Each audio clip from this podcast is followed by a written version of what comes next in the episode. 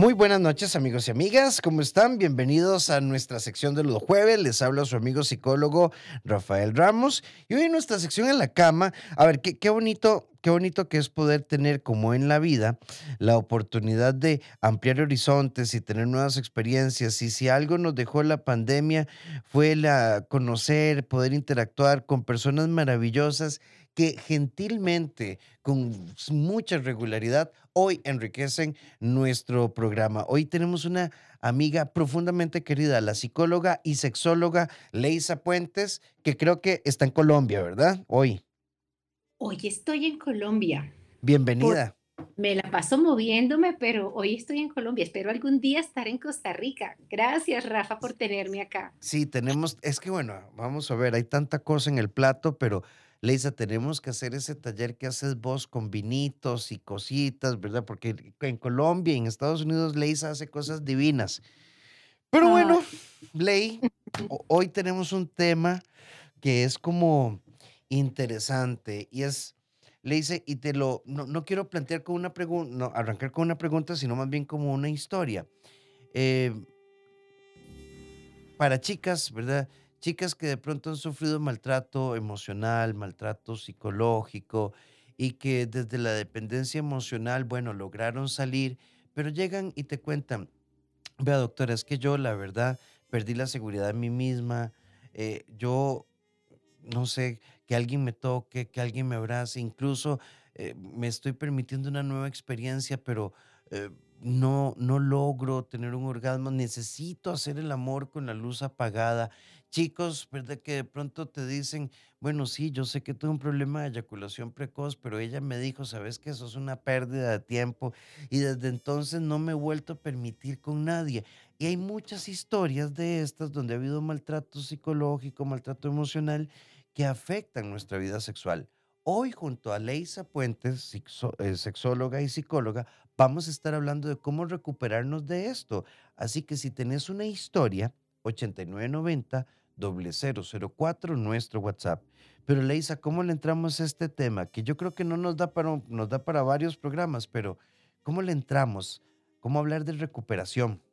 pues yo creo que primero, si te parece bien, entremos recordando y haciendo claridad acerca de qué es este maltrato emocional del que vamos a hablar. Porque Cuando hablamos de maltrato, siempre nos imaginamos golpes, morados, sangre, eh, maltratos que dejen algún tipo de evidencia. Pero el maltrato psicológico, el maltrato emocional, nos imaginamos que puede ser un insulto o una mala palabra o hacerme sentir mal. Y resulta, Rafa, que es preciso entender que hay muchas, pero muchísimas formas de maltrato emocional y también precisar que mm, aquí todos podemos convertirnos en unos tiranos de nuestra pareja, que no se salvan los hombres ni las mujeres, que todos podemos sufrir maltrato en algún momento. Así que si te parece bien, podemos entrar nombrando cuáles son estas diferentes formas del maltrato emocional. Claro, Listo. Bueno, vamos a iniciar diciendo que cuando hay una descalificación de la otra persona, hay maltrato. Cuando están estos comentarios tipo, tú no sirves para nada, todo lo haces mal, eh, siempre tengo que hacerlo por ti porque tú no haces nada bien, este tipo de cosas que descalifican son maltrato emocional mm, el desprestigio con las otras personas, cuando yo no sé si te, has- te ha pasado que en reuniones de pronto donde van varias parejas, uno suele ver que hay parejas que descalifican al otro. Por ejemplo, ah, no, Marta es una bruta para manejar, el otro día pasó esto y aquello, y lo camuflan dentro de un chiste o dentro de una anécdota, y esto también hace parte de ese desprestigio que es maltrato el aislamiento emocional, que es, mm, me voy, por ejemplo, con, con mis hijos y nos vamos a comer helado y a ti te dejamos y no te llevamos ni te decimos ni nada, sino como si fueses excluida o excluido del grupo. También está el silencio. El silencio es un acto de maltrato emocional muy usual cuando una pareja le cuando uno de los miembros de la pareja le habla al otro y el otro no le responde, apenas lo mira o lo mira feo y no le contesta nada, eso es un maltrato emocional porque es dejar a la otra persona con la comunicación cortada.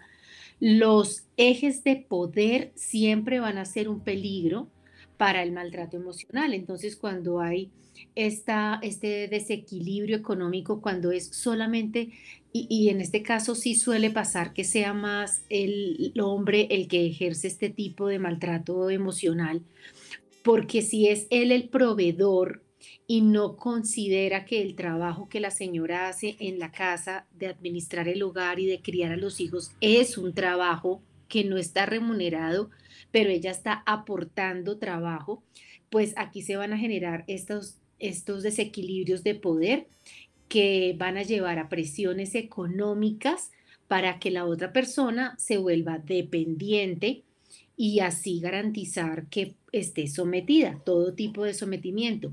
Las burlas del cuerpo, las burlas como la que tú decías ahorita, en el caso de una eyaculación rápida o de una pérdida de la erección en el caso de los hombres y que también las mujeres empiecen a, a hacer comentarios que sean vergonzantes para ellos. Todo este tipo de comunicación, las críticas, los sarcasmos que se vuelven parásitos son parte de la mm, de este maltrato emocional. Y obviamente todo esto va a repercutir, como es el tema de nuestro de nuestra conversación de hoy, en que a nivel sexual haya un costo también. Sí, incluso, Leisa, hay un comentario acá, mm, ve qué fuerte. eh, mi novio me dijo que si yo no fuera buena gente y cariñosa, volvería con el ex porque yo en la cama soy muy aburrida. Eso es súper fuerte. Claro, eso es agresivo y es violento. Porque mira que está desprestigiando, a e- desprestigiando lo que ella hace, lo que ella brinda dentro de la relación sexual, dentro de la relación de pareja. Y fíjate que la descalifica en lo sexual y esto va a generar en ella que haga acuerdos de efectivamente yo soy mala en la cama, ah, no merezco y aquí vamos a hablar hoy mucho de merecimiento porque el maltrato emocional lleva a que la víctima eh, termine convenciéndose de que no merece nada. Y, mm, y bueno, esta es una forma de manipulación también del maltratador. Sí, vean, de, de antemano, de antemano quisiera decirles que si vos tenés que querés abordar a fondo, vos podés buscar a leisapuentes.com, es su sitio web, eh, Twitter como Leisa Puentes, Instagram como Leisa No, Puentes, le dice a tu ah, sexóloga. Leisa tu sexóloga, en Instagram y en Twitter, ¿verdad? Así es, Es, así es. eh, Leisa es súper, súper ah, activa. Por ejemplo, ahí vas a encontrar temas como así habla la ansiedad sexual en tu mente, ansiedad enemigo de tu sexualidad. ¿Sabías que dormir desnudos tiene beneficios? Y en fin, una línea temática de cápsulas breves que te pueden permitir empezar a pensar diferente. Leisa, em, creo que hablar de maltrato, eh, cuando hablamos de maltrato, no podemos conectar con lo erótico cuando hay maltrato. Y resulta muy interesante que muchas parejas consultan por frecuencia sexual y en realidad no es un tema tal vez de frecuencia sexual. Es que no hay flores, es que no hay detalles, es que no hay nada. Ve lo que nos dice una amiga. eh, mi novio dice que prefiere masturbarse a estar conmigo y cuando yo tengo sexo con él, trato de ser la mejor amante, pero siempre tiene un pero, siempre me hace una observación eh, y yo me siento muy mal. Y se lo he dicho y me dice, dígale a sus amigas que le enseñen. Esto es muy violento también. Sí, muchísimo, muchísimo. Y yo me pregunto, estas dos chicas que acaban de escribir se refieren a esta persona como su novio. Y entonces la pregunta que yo me hago es, si es una relación de noviazgo, ¿a dónde pretenden llegar con una persona que está implementando el maltrato de esta manera. Yo sí les recomiendo que revisen el tipo de vínculo que tienen, porque mira que tú ahorita mencionabas algo que, que es sí y no, que tiene un contraste, Rafa, y es que tú mencionabas si no, si hay maltrato, qué erotismo o qué sexualidad nos va a nacer.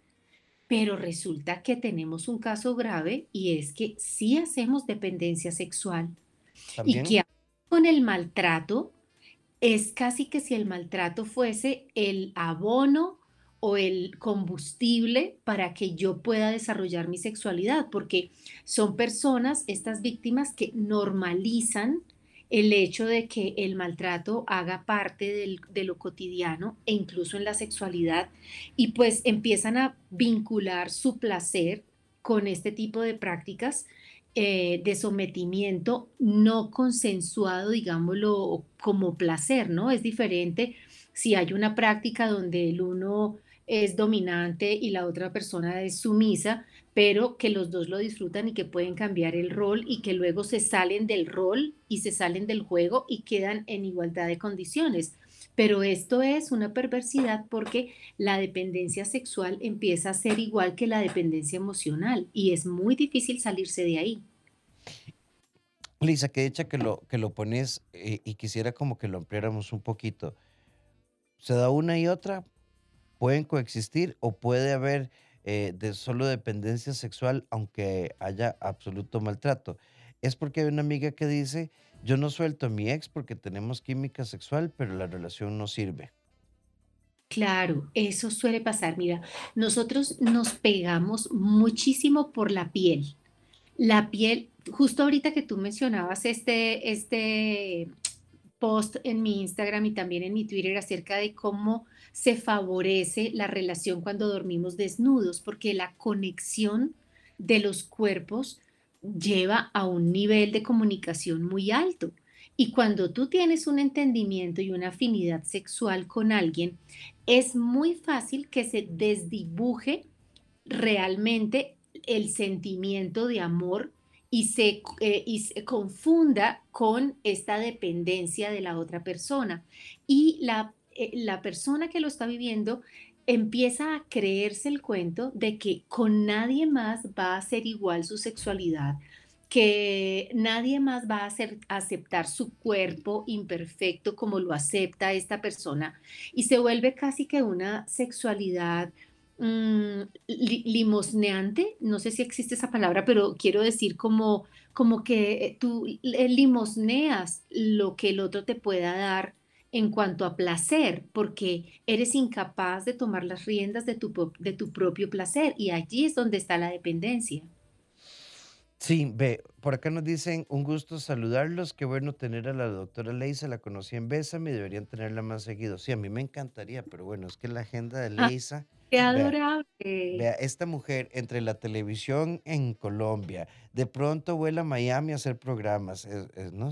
Agarrarla es una complicación, pero, pero Pero, aquí siempre pero está, nunca te digo que no, siempre estoy para Costa Rica. Sí, y además tengo que revisar la fecha porque vamos a hacer un programa juntos, que por cierto no te he pasado esa fecha, junto al urólogo Tomás Machado, que se acuerdan que en el programa pasado hubo muchas preguntas de dificultades eréctiles y entonces qué pasa si el pene no me sirve, se murió la vida sexual, cómo manejarlo. Y aprovechando que vamos a tener a Tomás, eh, eh, ahí también la idea es como combinar con Leisa y hacemos un forito muy bonito. Va a Tomás, ser eh, súper. Tomás en Venezuela, Leisa desde Colombia y nosotros desde Costa Rica. ¿Amor y sexo van a ir de la mano? ¿Sí o no? ¿Mito o realidad? Nos enseñaron que nos llevamos a la cama a las personas a las que amamos siempre. Parece que fuese algo que nos metieron en la cabeza, pero resulta que nosotros como seres humanos podemos amar a alguien, como lo decía la oyente, y, tener, y sin tener sexo o tener sexo sin amar a alguien. Lo que quiere decir que sexo y amor no necesariamente van de la mano.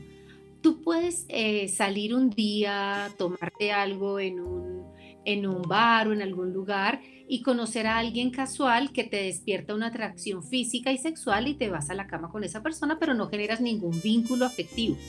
En contraparte, también puedes tener una relación de largo término donde ya no sientes sexualidad, no sientes erotismo ni deseo por tu pareja, pero sientes que le amas. Y este sí es un caso complicado, Rafa, porque es muy usual que hayan parejas, eh, y es allí donde hablamos de asincronía sexual, donde el uno sí quiere tener sexualidad, pero el otro no, aún habiendo amor, y sí puede generarse un inconveniente grande a nivel de pareja. Ve, hay una pregunta acá muy interesante que nos hace una amiga. Voy a resumirla porque es larga.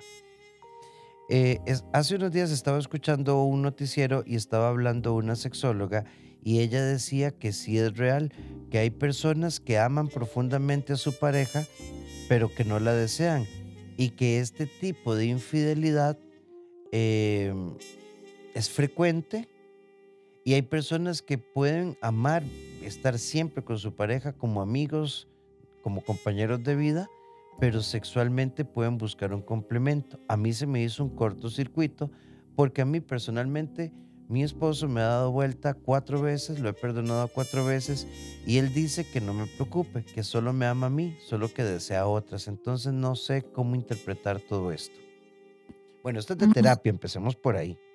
Sí, sí, exactamente. Esto es para que tú recibas esta respuesta rápida, pero esto es literalmente como echarte una brisita teniendo un calor sofocante y necesitas es un aire acondicionado. Entonces, mira, si efectivamente volvemos a tocar el tema, puede ser que yo ame a mi pareja, pero que ya no le desee sexualmente.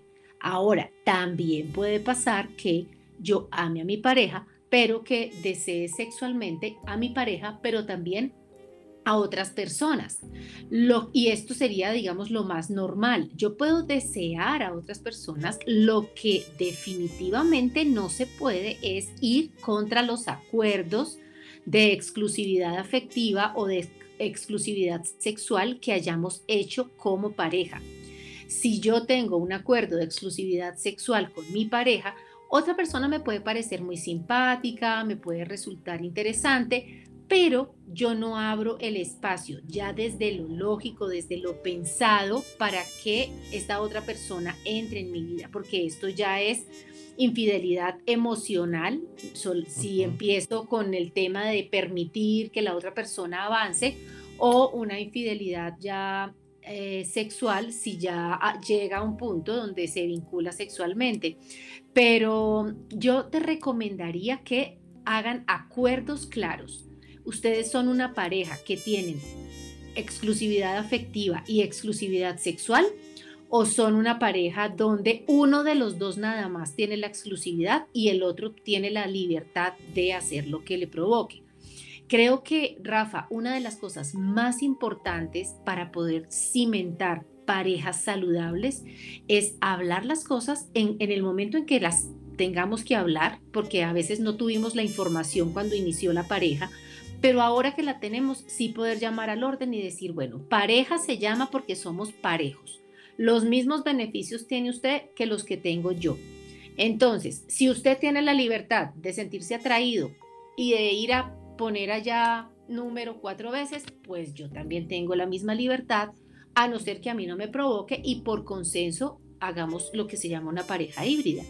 Pero esto, por ejemplo, si se falta de esa manera los acuerdos, allí hay un maltrato, sin lugar a dudas, porque hay una irresponsabilidad afectiva y aquí también se puede alterar, eh, obviamente, la sexualidad de esta mujer. Sí, y, es muy complejo, porque además también estos acuerdos eh, bien que mal, tienen riesgos de infecciones, tienen... Entonces esto, qué, bonito hacer un programa, Leisa, también, porque sobre estos temas, porque ve la pregunta que nos están haciendo acá. ¿Y qué pasa cuando por dependencia y abandono consentís que tu pareja ah, haga tríos? Claro, ahí estoy yo, pero hay algo que yo no entiendo. Eh, él puede estar conmigo y con otra mujer, pero él no me permite estar con otro hombre. En el fondo, yo lo hago porque sé que eso lo hace feliz, pero yo no me siento bien. Vean, hay muchas parejas que abren su horizonte sexual desde esta óptica. Leisa estaba hablando de, aquí no nos vamos a meter en escenarios morales. Si los acuerdos son parejos, desde la libertad, todo bien. Pero hay muchas parejas que incursionan en mundos de tríos, terceros, orgipiñatas bailables y todo lo que se les ocurra por dependencia. Y ahí eso, esas historias terminan muy mal. Claro, ella puede terminar muy mal, él puede terminar feliz de la vida, pero es que resulta que cuando estamos en una pareja se supone que es porque hay amor y el amor no tiene por qué doler. Si a mí me duele ver, tener que aceptar que mi pareja esté con otra persona sexualmente al mismo tiempo que está conmigo, o sea, ¿dónde dice en la vida que uno vino a soportar cosas que le duelan? No, las parejas no somos altruistas. Altruismo es cuando yo doy o hago algo por otra persona y no espero a cambio nada. Entonces, yo soy altruista cuando me voy al África, alimento un poco de niños, dan la vuelta y ni me dijeron gracias y a mí no me importa porque yo lo hice por entregar. Pero en una pareja siempre debe haber un toma y dame permanente. Si yo te doy un regalo de Navidad, yo estoy esperando que tú me des un regalo de Navidad. Si yo te doy un abrazo, estoy esperando que tú me respondas ese abrazo de, igual forma. Y si yo quiero que tú y yo tengamos un acuerdo de exclusividad sexual, pues estoy esperando que tú me digas que sí estás en el mismo mood, que estamos en el mismo acuerdo, porque si no lo estamos y esto me hace infeliz, uno de los dos siendo infeliz nada más, no se vale. Se valen las cosas parejas. Sí, sí, sí, es duro porque hay una persona que dice, yo me identifico con la amiga, a mí me pasó, consentí muchísimas cosas, pero era para que no se fuera y siempre se fue y hay cosas que yo no me puedo perdonar. Bueno, yo, yo también te diría, y esto es, y Leisa lo hemos planteado en otros programas. Yo, yo creo que hoy tenés que leerte diferente, amiga. O sea, yo, en aquel momento fue tu circunstancia, hoy no es momento para decir si fue válido o no, pero tal vez el tema es recuperar nuestra seguridad personal para no volver a incurrir. Y esto aplica a todo. Por ejemplo, y voy a sonar tal vez muy simple, Leisa, Em, acuerdos, tenemos perro, no tenemos perro, y, yo, a mí no me gustan los perros, pero si yo permito el perro para que mi pareja no se vaya, y si yo me permito hacer gastos para que mi pareja no se vaya, siempre se va a quebrar la pareja, aunque sigan juntos. Claro, es algo que no es saludable. Mm, estar en pareja es algo que debe producir paz, que debe agregar tranquilidad, y, no, y en ningún caso angustia o dolor. Entonces estoy de acuerdo contigo en que, ah, en que este modelo que nos están presentando estas dos personas, estas dos chicas, es exactamente el modelo de lo que no debemos hacer. O sea, en el tema de la sexualidad, quiero dejarles esto que, me parece una frase que ya la tengo en mi Instagram y, y que me parece muy pertinente. En el sexo nos vamos a enfocar en que sea con placer, con mucho placer mi sexualidad, pero jamás que mi sexualidad sea por complacer. Sí, sí, sí, qué, qué línea más delgada, ¿verdad? Ve, hay otra, hay otra, vamos a ver, me parece que es una amiga. ¿Y qué pasa cuando uno es infiel por venganza y todo el maltrato psicológico y emocional? Vieran que yo creo que más allá del sexo, cualquier cosa que haga uno por venganza, le cae uno encima. Bueno, hay diferentes razones para, para categorizar la infidelidad. Yo les recomiendo un libro que se llama El dilema de la pareja de Esther Perel. Y justamente el dilema de la pareja es eso, cómo podemos estar una vida entera con la otra persona si realmente estamos hechos a prueba de, vincularnos con otra persona. Y este tema de la infidelidad es muy interesante porque como hay tantas razones para ser infiel, una de ellas, como ella lo menciona, es, el, es la venganza, es el desquite por alguna razón. La psiquis es supremamente complicada. Y cuando, mira, yo conocí un caso de una pareja de las que yo atiendo en consulta, ella cae en la infidelidad porque justamente había de parte de él un maltrato emocional. Ella ni siquiera lograba saber por qué era el maltrato, o sea, ella sabía que algo estaba mal, había disconfort en la relación y ella no es que lo tome como una mm, como una represalia consciente, sino que sencillamente se deja llevar por algo que sabe que le va a hacer daño también a la otra persona, pero en su psiquis equiparaba los daños. ¿Me hago entender? O sea, si a mí me están maltratando de una manera, yo voy a maltratar mucho que, hay mucho que decir al respecto. Sí, eh, bueno, a ver, en la sabiduría de, ¿verdad? De, de la lógica, el ojo por ojo, el diente por diente, eh, bueno, nunca ha dado resultado. Ahora, yo también creo que si uno va a estar con una persona y desea vengarse, yo creo que uno mejor se cuestiona si vale la pena estar ahí, porque desde la venganza no surge el amor. No, son relaciones que tienen pocas bases de un amor saludable. Acordémonos que también hay amores insalubres, ¿no? Yo puedo amar de mala manera, que no son eh, buenos amores. En este sentido, también les recomiendo el libro de del buen amor para quienes gusten de la lectura, el libro del buen amor de Joan Garriga, de, Garriga. Y es que a veces, Rafa, estas decisiones no se toman desde lo consciente, no se toman entonces eh, el tiempo de pensar, eh, voy a hacer esto, pero ¿será que sí conviene? ¿Pero será que por qué lo estoy haciendo? Porque tú sabes que obramos por impulso y la mente es especialmente impulsiva. Entonces, mm, además que no nos enseñan a ser pareja. Nosotros traemos unos modelos aprendidos de pareja de nuestros padres, de nuestros abuelos y de nuestro entorno, que no eran precisamente los más sanos que podamos mencionar. Entonces, desde ahí también creo que enriquecer el conocimiento de lo que es la pareja al día de hoy, de cara al mundo que vivimos, es algo que hace muchísima falta. Cursos, talleres, diplomados, lo que tengamos que hacer eh, en temas de invertir en la relación de pareja para crecer, para formarnos, pues esto es como formarnos para poder hacer el mejor negocio de nuestra vida, que es nuestra pareja y nuestro hogar.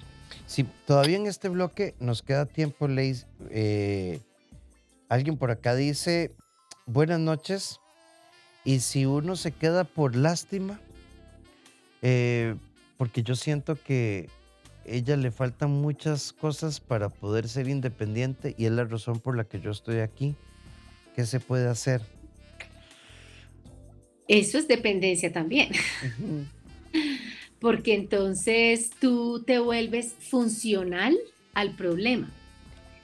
Si ella nunca quiere independizarse, pues tú vas a estar siempre ahí en una situación de, digamos, amarrado o amarrada, porque eres incapaz de como de entregarle a la otra persona lo que le corresponde. Ahora habría que mirar el caso, ¿no? Porque si es una persona que está trabajando con sus hijos permanentemente y que no tiene el chance de, de, de volverse productiva económicamente, pues todos estos son bemoles de cada situación.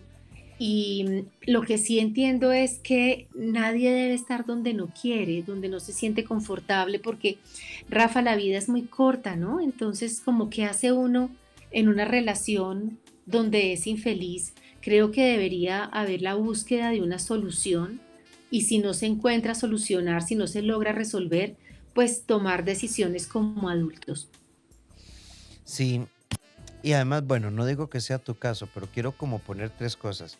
Puede ser un poco egocéntrico, amigo, que vos sientas que ella sin vos no sobrevive y sea una, como que vos te estás proyectando. Y es una forma de solapar tu culpa, por ejemplo. Pero yo creo que todo ser humano a fin de cuentas resuelve. A veces pasamos mucho tiempo arrastrándonos, pero resuelve. Porque siempre hay alguien, familia, amigos, el cura, el sacerdote, el psicólogo, la psicóloga, el libro, el taller, o sea, siempre se resuelve. Pero cuando yo Mm, me siento indispensable, Leisa, incluso hasta eso me parece como agresivo. Es que no, Leisa no puede sin mí. Eso es violencia.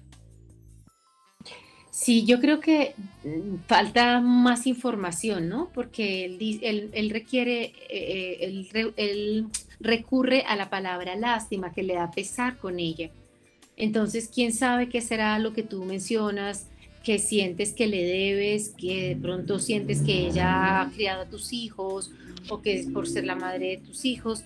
Creo que no conocemos acá a fondo el caso como para dar unas luces más concretas.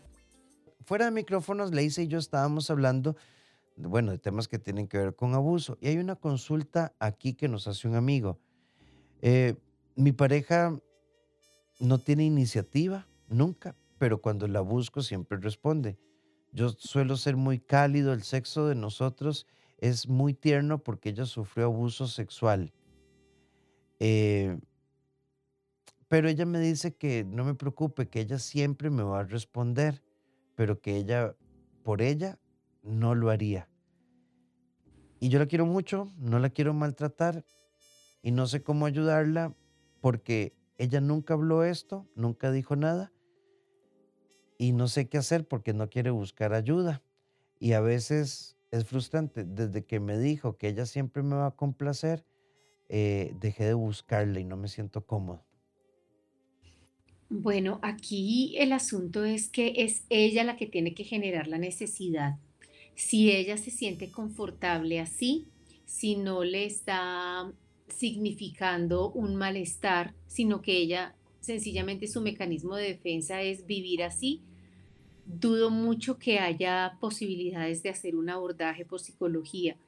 Creo que mm, ella eh, sencillamente se acomodó así en su sexualidad y bueno, más bien el, el cambio podría estar en ti, ¿no? En, en que tú comprendas que cada persona tiene una forma de sexualidad completamente diferente y que si eres tú el que debe tomar la iniciativa, pues tienes la ventaja de que siempre la vas a encontrar disponible. Y como tú dices, la sexualidad es cálida, es dulce y de golpe se puedan ir incorporando ciertos juegos o ciertas actividades hasta donde ella lo ponga el límite. Y mira que los límites no tienen que ver necesariamente con que una persona haya sido abusada o no.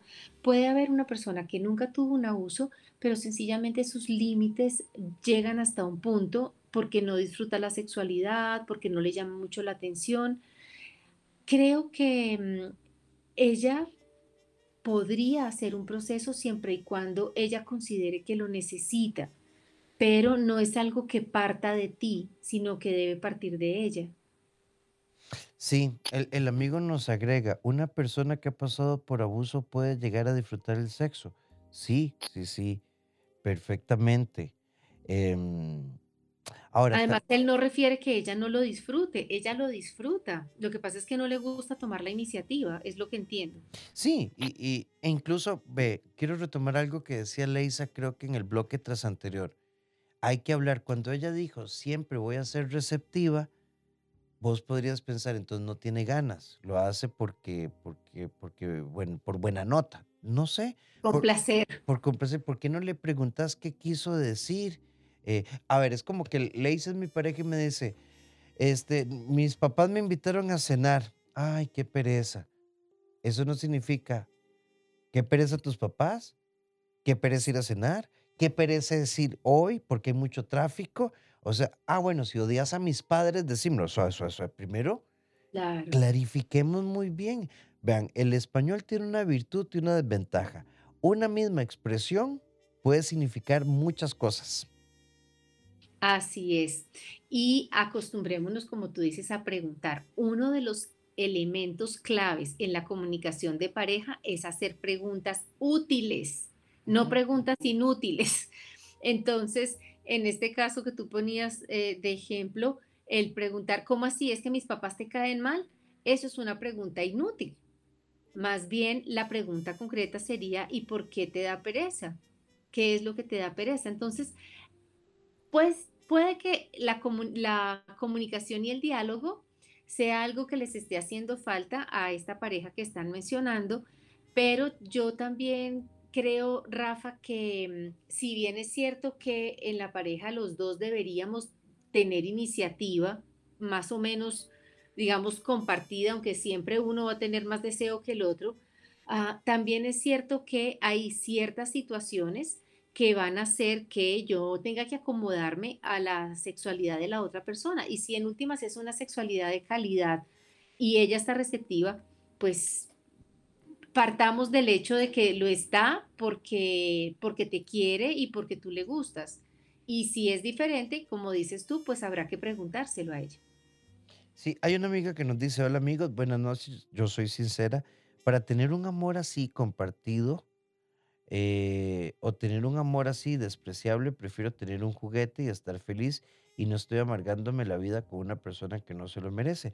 Por eso, a ver, en esto, en esto cada quien, porque no podemos hablar de estándares, porque sería como meternos, ¿quién tiene, quién tiene la razón? ¿Los budistas, los musulmanes o los cristianos?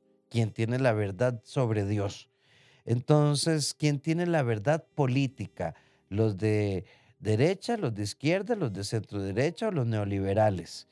Vivimos en un mundo en el que tenemos que aprender a hablar con claridad para establecer acuerdos.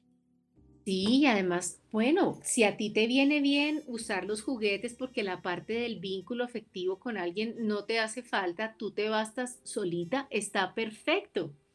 Pero hay tantos modelos afectivos y de vínculo como personas hay, ¿no? Entonces, a cada quien le va a venir bien una cosa distinta, pero no quiere decir que esté bien ni mal.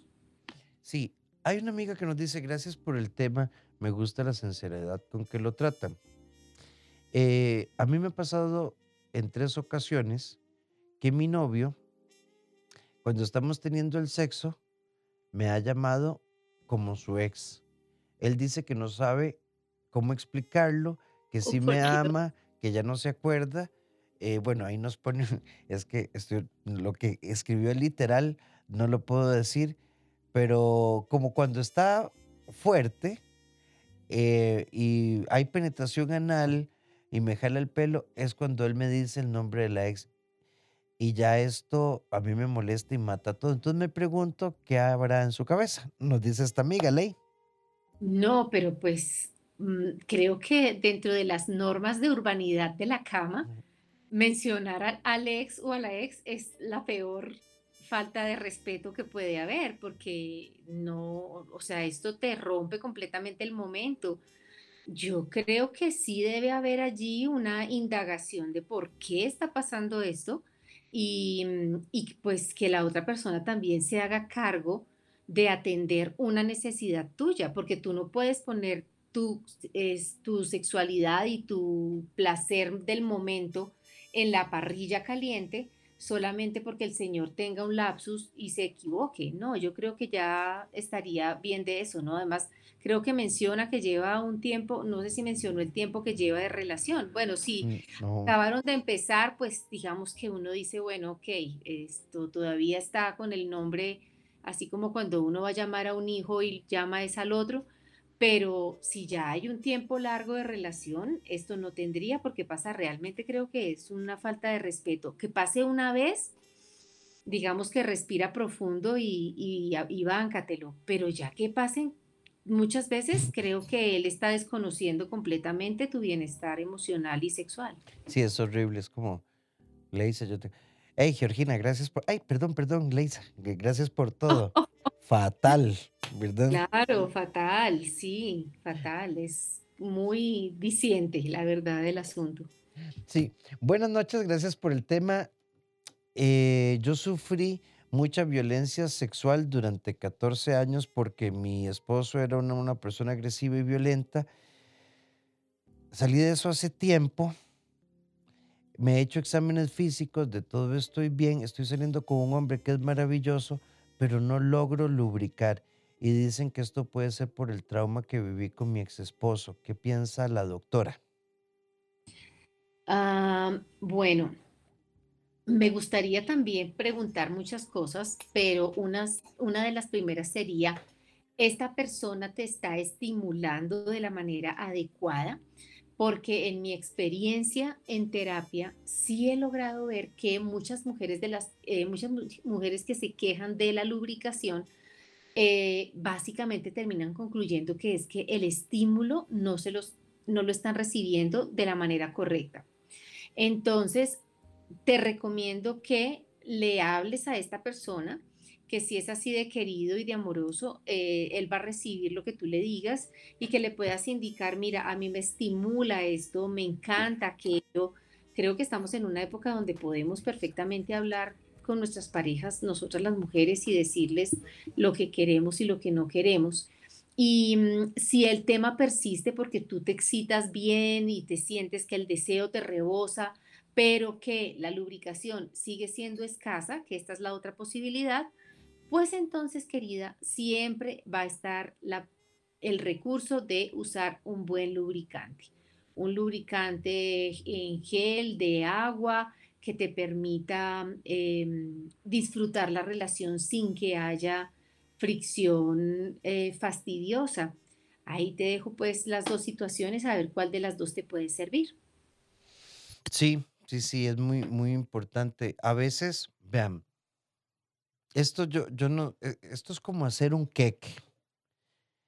Y cuando uno le dice, no, no, no, no, pero mira, es que el polvo de hornear no se pone al principio, se pone al final. Esto es como hacer pan, vea, la lavadura primero hay que madurarla y después usted hace este... Ah, así era la jugada. Sí, así era. Así es, explicar. La sexualidad propia se explica.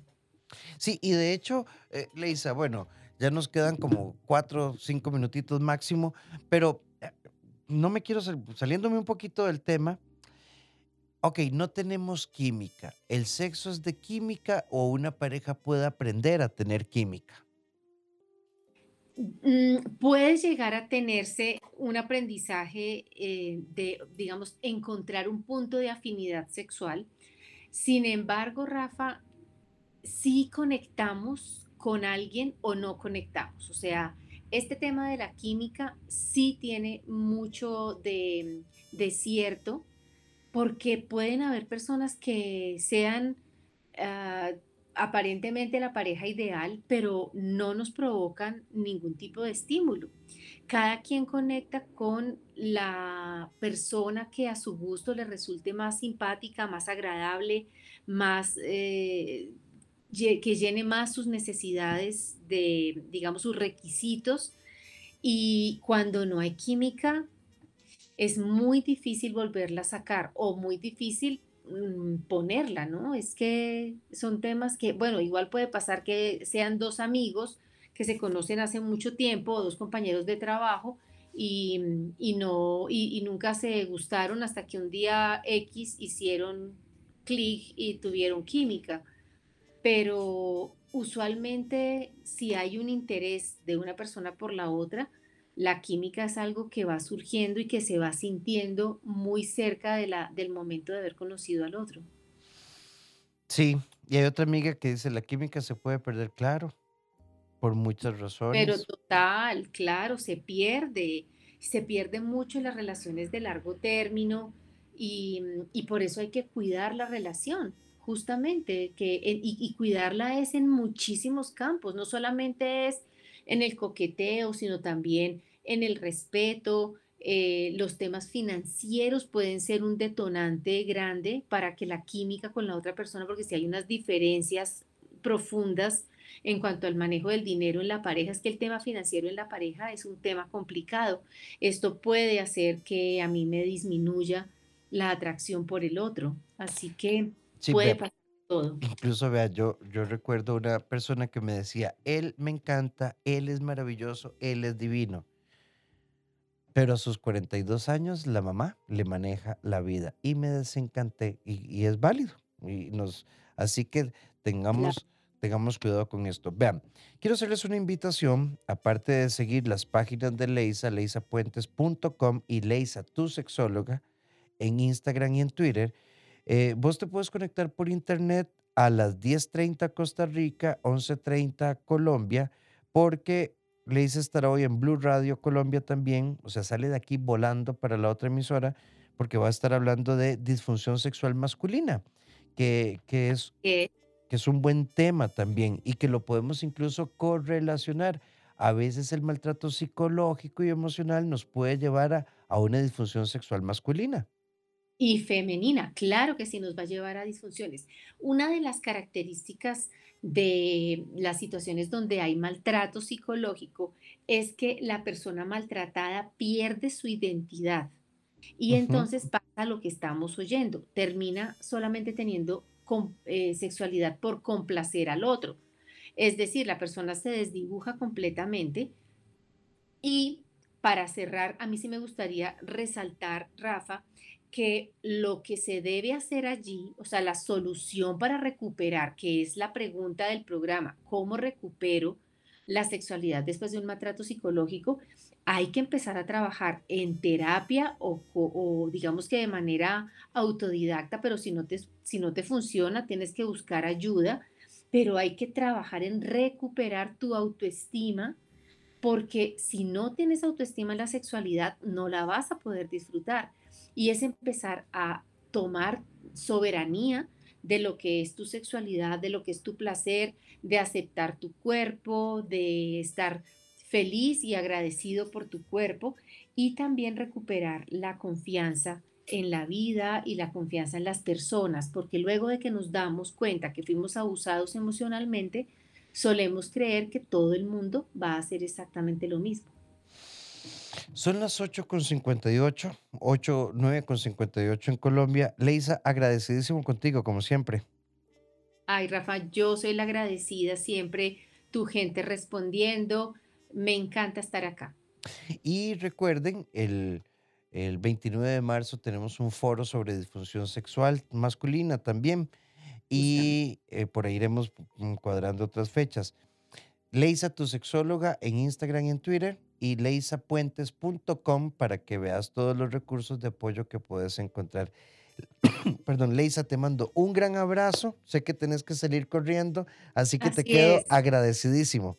No, un abrazote también para ustedes, siempre feliz con la gente de Costa Rica y con la gente de la 89.9, que es maravillosa. Un abrazo y gracias, Rafa. Igualmente, y a todos ustedes, gracias por acompañarnos. Recuerden que nos encontramos mañana a las 8 en punto de la noche junto a Tuti Furlan para que podamos compartir un espacio y cerrar nuestra semana. Eh, si ocupas apoyo en la parte de psicología, mm, terapia personal, pareja o apoyo a tus hijos e hijas en el CEDI, somos un equipo de profesionales en diferentes áreas. 2290 1383 o al WhatsApp 88 81 1304. Que tengan una feliz noche, un feliz descanso y nuestra cita empieza a las 6 de la mañana con Bésame en la mañana. Feliz descanso.